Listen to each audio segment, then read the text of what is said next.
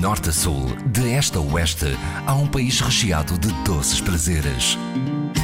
São Tentações de Portugal, com histórias para saborear na IRDP Internacional, com Adília Silva. Têm exatamente os mesmos ingredientes que os jesuítas, mas diferem no sabor.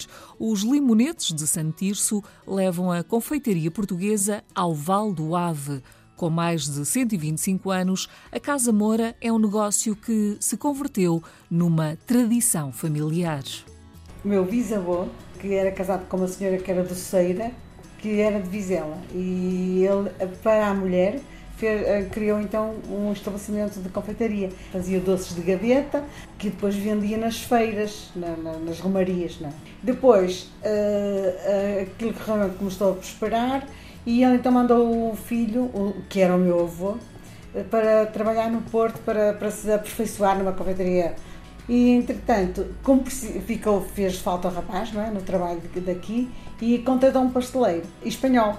E esse pasteleiro veio então para cá e trouxe a receita da massa folhada. E pronto, ele até realmente tinha algum cuidado para não, se, não mostrar tudo, né? Mas claro, com a prática que esteve aqui muito tempo, o meu avô foi, foi pondo o olhito e tal, e acabou por fazer a massa folhada. Entretanto, o homem foi-se embora. É com essa massa folhada, a base dos nossos pastéis, e agora entra a pastelaria. E a partir daí passámos a ser uh, confeitaria e pastelaria. E então, uh, com a massa folhada, começámos a fazer os jesuítas que então que o senhor trouxe e depois adaptar essa massa folhada a muitas outras coisas.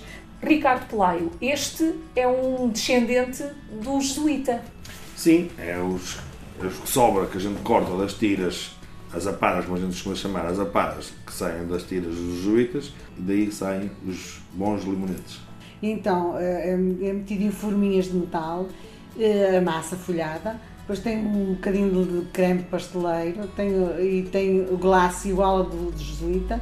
Tem uma cruzinha por cima de, também de massa folhada. Como é informado, é? conhecem-se mais os sabores. Nota-se mais o, o, creme pasteleiro. Fernanda Pelaio está ligada à confeitaria Moura praticamente desde que nasceu. A minha mãe era a terceira geração e, eu, e a minha mãe trabalhava na, na, na pastelaria mesmo, na, na, no fabrico e portanto eu nasci no meio dos bolos. A Fernanda Pelaio tem alguma ideia porque é que se chama limonete? Há limão aqui nesta composição uh, deste doce que, que, descende do jesuíta? É um, um assunto engraçado porque realmente chama-se limonete, mas não tem limão. E eu acho que o limonete surgiu o, o, o, com a massa, de, massa folhada do pasteleiro espanhol que, que depois houve necessidade, sei lá, penso de aproveitar a massa folhada e fez-se uma, uma, nova variedade de bolo. Agora não sei quem o inventou e também não sei, não sabemos, nós não sabemos como, porque é que se chama limonete. Estes ingredientes têm uma origem a nível nacional, uma origem específica? A nossa preocupação nos ingredientes é a qualidade. Os nossos fornecedores são fornecedores habituais do norte do país, normalmente, porque são facilita-nos portanto, quando falha e vem, vem logo muito depressa quando a gente pede novas remessas, mas nada de, de, especial. O que interessa é realmente uh, que temos uh, sempre a, a, preocupação é que a qualidade seja muito boa. A Fernanda Pelaio é a quarta geração e agora avançamos uma casa para a quinta geração, Ricardo Pelaio. Além Sim. desta ligação de, de, família, a verdade é que o Ricardo também é pasteleiro desta casa, portanto, já quase há um quarto século.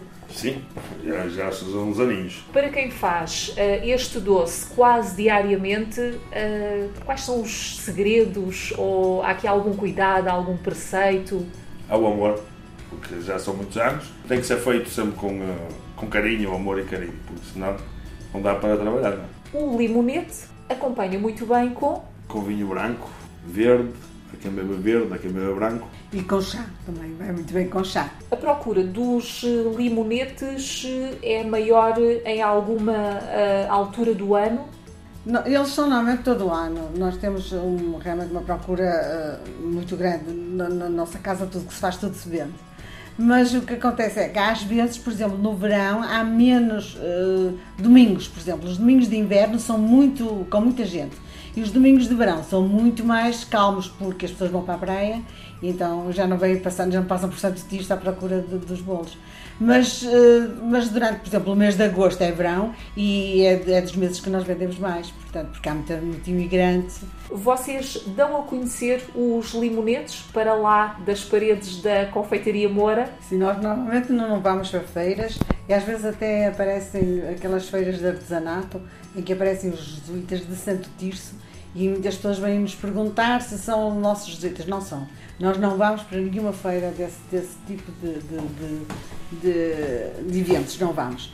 Temos uh, a nossa casa que, que, é, pronto, que já nos dá bastante trabalho, tem muita, muita clientela e além disso resolvemos, uh, resolvemos expandir e então fizemos, temos uma, uma banca no Bom Sucesso, no Mercado Bom Sucesso no Porto, em que fazemos os, os bolos, são os nossos são feitos aqui em Santo Tirso, na nossa, na nossa pastelaria, e são enviados diariamente para o Bom Sucesso.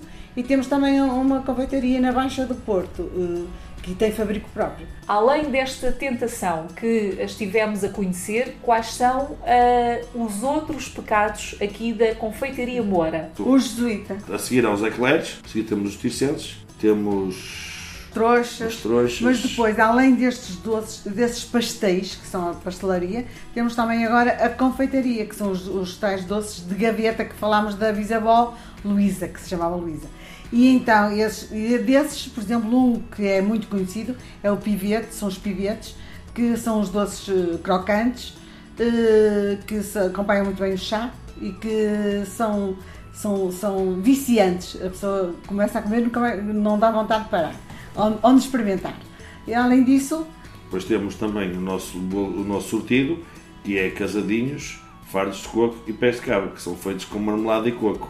Temos também a fatia de chocolate, que é, uma, é um, é, e a fatia laranja, que são fatias, bocadinhos de pão de ló, que são depois são embebidos num banho de, de, chocolate e que esse chocolate dão uma característica muito específica porque é um chocolate feito por nós, na nossa cafeteria, compramos o cacau e fabricamos o chocolate. Depois ainda temos também as nossas bolas, as bolas de pão de ló, que são depois são cobertas com, com açúcar por cima. É um, um dos nossos ex-livros também daqui da nossa confeitaria. Agora que já conhecemos a história e uh, os truques ou não dos, destes doces, uh, gostaríamos de completar a visita a Santo Tirso. O que é que não se pode perder para além da degustação aqui na Confeitaria Moura? Temos o visita ao mosteiro, do, mosteiro de São Bento, é um mosteiro beneditino feito uh, já no meados do século XVI e que é realmente um ex-libris de Santo Tirso.